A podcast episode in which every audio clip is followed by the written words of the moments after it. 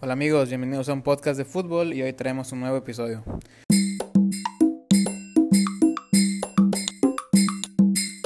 Hola amigos, ¿cómo están? Mucho tiempo que no decía esta frase de introducción a este podcast, a un podcast de fútbol. Les habla su amigo Chelo. Gracias por estar aquí de regreso, casi un año después que me di cuenta que fue cuando grabé el último episodio de, de Alex Sánchez. Creo que fue el último episodio que, que grabé. Luego por darle tiempo a otros proyectos Em, dejé este podcast un poco de lado, pero ya estamos em, retomándolo. Y un pequeño cambio, vamos a enfocarnos mayormente en entrevistas, vamos a dejar un poco de lado esos episodios como de historias más particulares, quizás después las pueda ir integrando, pero la, la idea principal es hacer entrevistas que sean interesantes, variadas, que que nos aporten un poco de cosas eh, diferentes. Entonces ya sin más, hoy tenemos en un podcast de fútbol a un futbolista destacado en las divisiones inferiores del fútbol inglés. Las personas que me conocen saben que me he encariñado mucho con este tipo de, de, em, de fútbol más auténtico que no es tan reconocido y ya tengo un tiempo em, queriendo eh, involucrarme más y más en este fútbol y hoy es uno de esos días. Aquí vamos a estar platicando con Ángelo Balanta, que es un actual jugador colombiano del DAG en Red de la quinta división inglesa. Si bien Ángelo es colombiano de nacimiento, desde muy pequeño vive en Inglaterra y aquí estamos para platicar un poco con él. Por lo tanto, esta entrevista es en inglés, pero en los próximos días la voy a traducir a español y se va a subir a la página web de Box to Box, que es en donde también escribo, he escrito ciertos artículos. Entonces yo igual les, em, les, les subiré por ahí el enlace para poder eh, leer la entrevista en español. Pero bueno, así que ya sin más, vamos a la entrevista con Ángelo Balanta.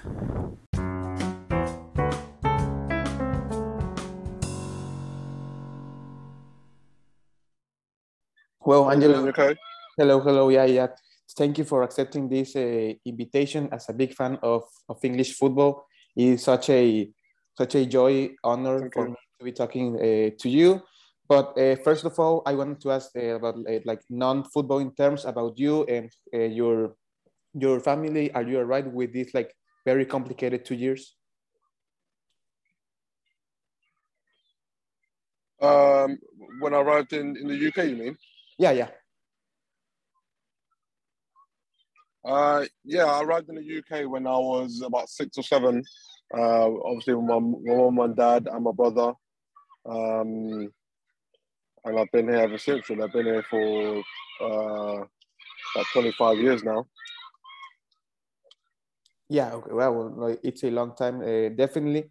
And from uh, from your from your um, footballing career, uh, we know that that you started with um, with Queens Park Rangers. How much do you owe uh, to to this club? Like like being the the one who who like um, made you uh, start with this footballing career.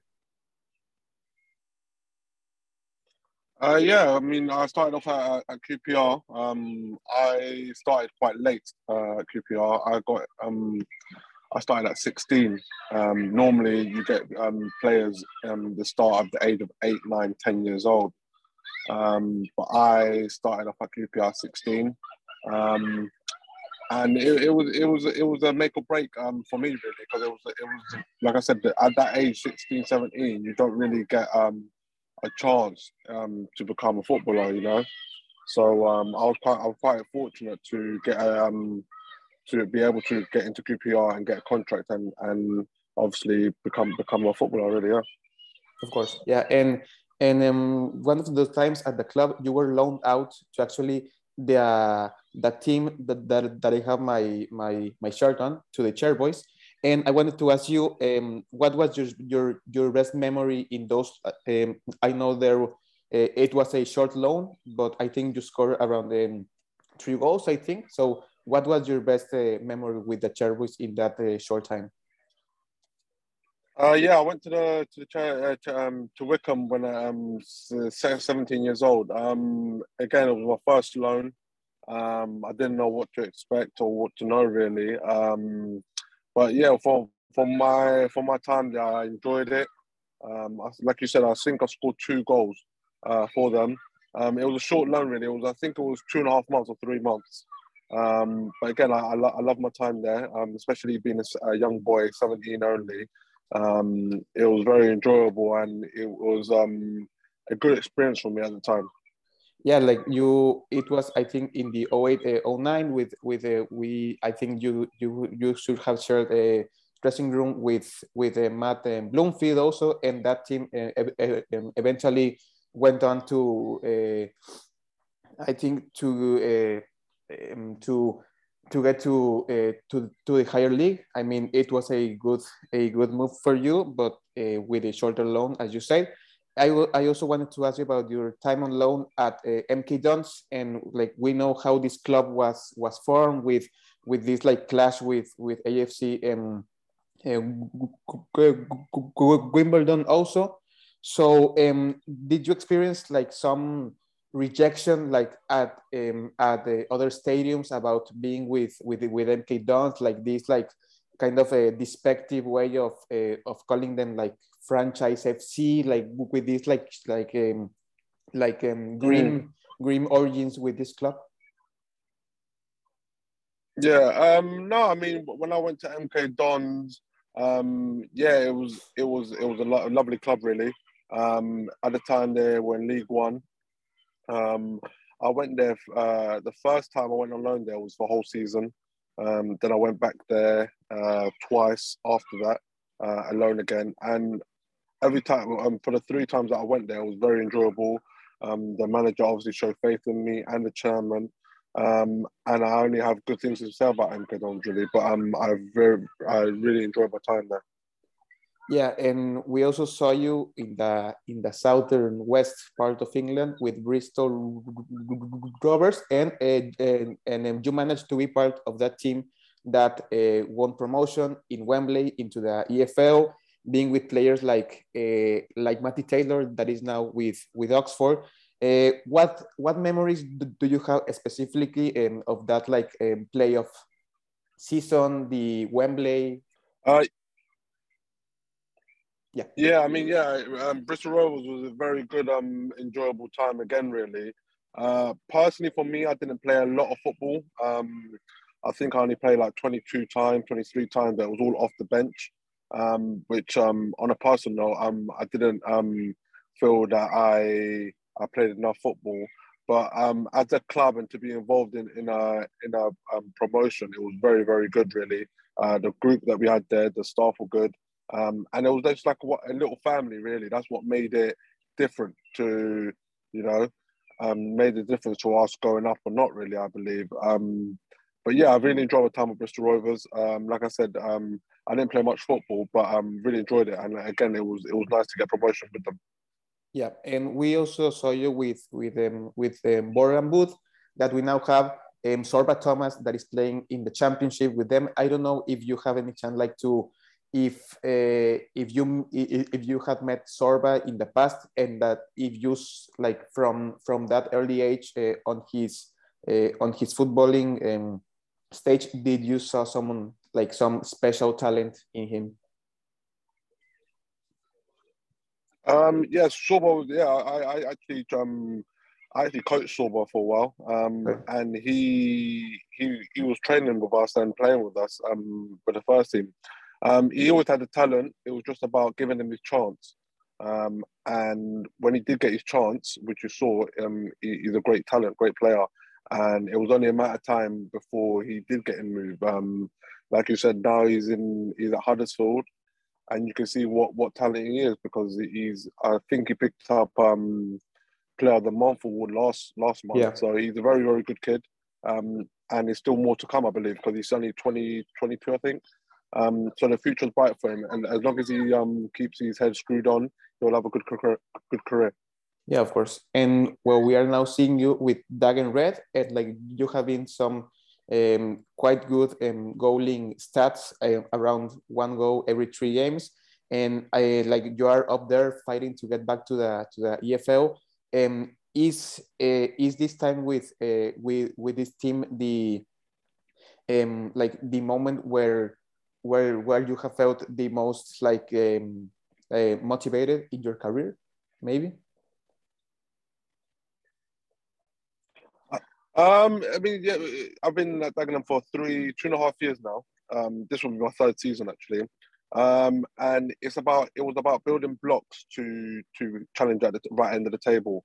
I feel that this season we've got the squad and the management team um, that are, that are capable to achieve something good. So um, we find ourselves in a good position at the minute. Um, hopefully, we can continue um, obviously winning games and picking up points, and long may it continue. And hopefully, we'll have a, a good, successful season. Yeah. Okay. And I now with some more like like extra questions, not not not so much about like your um your your footballing teams, and also um what does it like what is the thing that makes unique or like um, um particular to be in a non-league team like like is what is the like the biggest difference between being in the in the EFL and being like in in non-league I think uh, a lot of people might sound surprised, but it's it's the non-league's very hard. What I mean by hard is it's very physical, very demanding, uh, physically and mentally, because there's games literally Saturday, Tuesday, Saturday, Tuesday throughout the whole um whole calendar year, really. So it's very physical um, league. Um, you got to be very mentally strong, like I said before, because like I said, you you have a game on on a Saturday, um, and three days later you got another game. Um, so it's very physically demanding. Um, but yeah, so it's a good league, and over the years, um, there's been some good players that, that dropped out of the league, um, and it's only made the league even better. So the standards even got better now, and I think it's only going to get better in, in, the years to come as well. Yeah, and now um, from um, from your footballing years, what has been the most um, impressive uh, stadium ground that that um, you you have played? That I've played in. Um, uh, I'll I'll always say um, Chelsea, Stamford Bridge. Um, I come on. I think it was seventy minutes, seventy-five minutes. Um, it was the FA Cup game. Uh, it was QPR obviously at the time I was there, um, and I come on uh, I played, uh, like I said, I played 15, 20 minutes. Um, and the stadium was just, it's, it's a beautiful stadium. Um, at the same time, they had loads of good um, players. Chelsea had, obviously, at the time, I had Michael Ballack, uh, Shaun Wright-Phillips, um, Hernan Crespo. Um, so very um, high profile players um, were playing. So I was very lucky enough to play against some players. Um, we didn't actually lose 1 0, but the experience the experience will live uh, with me forever, really. Yeah, and uh, taking that uh, that um, FA Cup instant, I mean, we all know the the important history of uh, of, uh, of this tournament. What does the FA Cup mean to you, and like those memorable cup matches where where we we just seen um, like um, Kidderminster Harriers from the from the sixth year beating Reading that is in the championship we also see Cambridge went to St James Park and, and and like beat Newcastle. What does the FA Cup mean to you, and like the general aspects of this cup? Yeah, um, unfortunately, this year we, we got knocked out by Salford, but the FA Cup in general, year in year out, um, it, it's good because it gives um, lower, lower um, division teams a chance to to draw a big big team. Um, you know what I mean? So so if, if you're able to get yourself through the rounds and get a big draw, um, uh, like I said, it, it's always it's always good. Um, like I said, it's unfortunate for for us. Um, Dagenham, we got a good cup run next year. Yeah, yeah, of course, and um, like from um, from the football that I see um, um, here in Mexico, like like some friends tell me, but like why do you see a lot of uh, of English football, uh, second tier, third tier with with um, with um, Wycombe also. So um, and I just say and I just like tell them like um, English football has something else like very different like essence. I know where what in your opinion what what is it that makes English football maybe outside the the the the Premier League so um, so special? Um, it's just it's just um there's so many players, so many players, so many good players as well. Because like I said, um, I've I've been playing National League football for five years now, and like I said, year on year out, it, the standards getting better. So it just the standards so good now. Like I said, and even even the the leagues below, like Conference South, North, Uh, they, they they just all got good players in there, and it just makes the league so competitive. Um, and and it's in, it's enjoyable to be a part of, really. Yeah, of course. And um, with the pandemic, uh, how has COVID nineteen impacted clubs like um, in the bottom of the English football pyramid? Like like we know the the the Premier League will have extra um, um, money from the owners, but uh, how has this pandemic impacted specifically with the lower teams? Um, it, it's affected a, a, lot of lower teams. Um, some teams um, have struggled really uh, financially uh, because at the start of the pandemic, they, they had no um, obviously no crowd um, going in, so there was no there was no money coming into the club really. Um, even even like even like ourselves, we have um, uh, we have hospitality on on a Saturday, so but even then we couldn't rent out the the bar or anything like that to to gain some sort of income. So yeah, like like ourselves, our club, like along with many other clubs, uh, struggle financially. But I think we're starting to see a little bit of a turn now because again, um, crowds are starting to come back in now. Uh, would have been in the season, uh, and hopefully we're we're we're we're over it. We're not over it, but um, we're heading in the right direction now regarding the pandemic. Yeah, and talking about this big gap between the Premier League and like Championship and then um, League One, League Two, where where um, we are seeing cases like like um, like their their um, Derby County, Reading, uh, Wigan entering into into um, administration, Bury, Macclesfield being um, shut down. I mean, what do you think?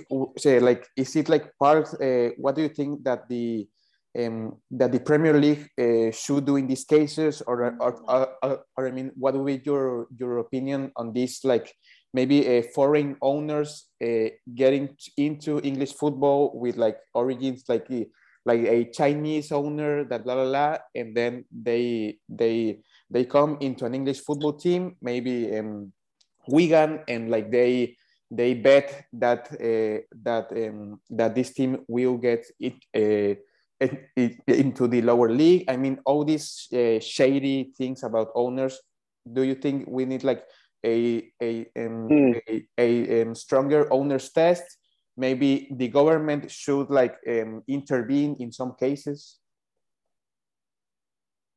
Yeah, I, I mean, I mean, I don't, I don't really like to say too much because, like, in the respect of um, owners they own the club and they do what they want with their money in, in to some extent. Um, at the same time, you don't want to see lower league teams or lower league clubs um, like Macclesfield um, and, things like that happening and being liquidated. Um, if, if the Premier League can somehow um, get help help the lower leagues, because um, like I said, it's, it's it's a community really. It's not just about a, a team that, like I said, Macclesfield's been there for God knows how long, and within the blink of an eye, they they've just vanished, you know. And it, and I, I can imagine it's affected a lot of people in the area. And on top of that, it's it's people's jobs, people's livelihoods. You know, people that have been working there for many years have just lost a job. Um, so it's not nice to see. Um, so hopefully, like I said, um, regarding coming out of the pandemic slowly now, hopefully uh, things will start getting better for many many clubs. Yeah, of course. And now with with the last question, there has been some like um, saying that maybe National League is starting to be uh, better than um, than the fourth year of um, of football, being now with uh, with um, with Sutton in, in the higher um, uh, part of the table, also in the the the Monkey Hangers with with um, um, Hartlepool, and in National League having some big teams with with um, Wrexham basically that that went for Ben Tozer, went for Paul Mullin, and also Stockport County, Sarcevic from Bolton, Paddy Madden. I mean, do you think the the National League is is um, improving better and better and better each year? Yeah, but like, like I said that minute ago, like I said, uh, the league itself is getting uh, better because better players are coming to the league it's getting more demanding because, like I said, the better players are coming in, so the standards gone up now. So, like I said, in in in like I said, now it's even it's a very good league, very good standard, and it's only going to get better in the next in the years to come as well. So, um, like I said, it's, it's only good to be a part of, and um, and and yeah, and, and enjoying it really. Well, Angelo, again, thank you very, very much uh, for you accepting this quick chat. It was such a pleasure um, getting to talk uh, to you. And well, let's let's hope um, Dag & Red can get back to the EFL and we can see you in the fourth year of English football. So, Angelo, thank you very much. That's it. Thank you very much, and no worries, sir. Thank you for having me. Thank you, thank you. Bye bye. Bye bye.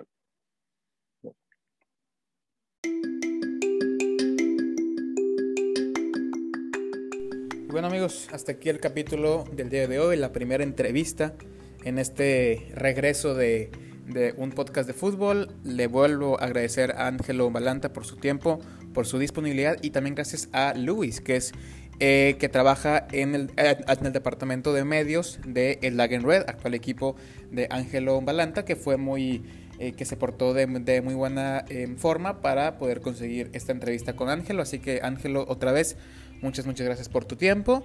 Y a todos ustedes, gracias por escuchar y por su apoyo. Recuerden que sin ustedes del, del otro lado es, escuchando esto no sería posible. Así que eh, otra vez muchas gracias. Eh, ya saben, esto se va a subir a Spotify, a Apple Podcast, a Google Podcast, a Anchor.fm. Estamos en Instagram como arroba un podcast de fútbol. Ahí pueden reaccionar, decir lo que quieran, si les gustó, si no les gustó, comentarios. Todo, todo, todo. Ahí los voy a leer y yo estoy como arroba chelogzm, tanto en Instagram como en Twitter.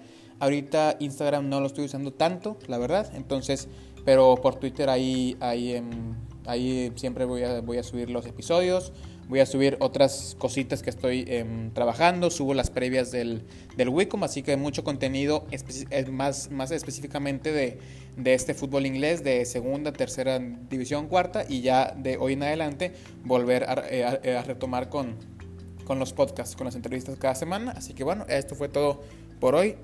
Nos vemos en el siguiente episodio.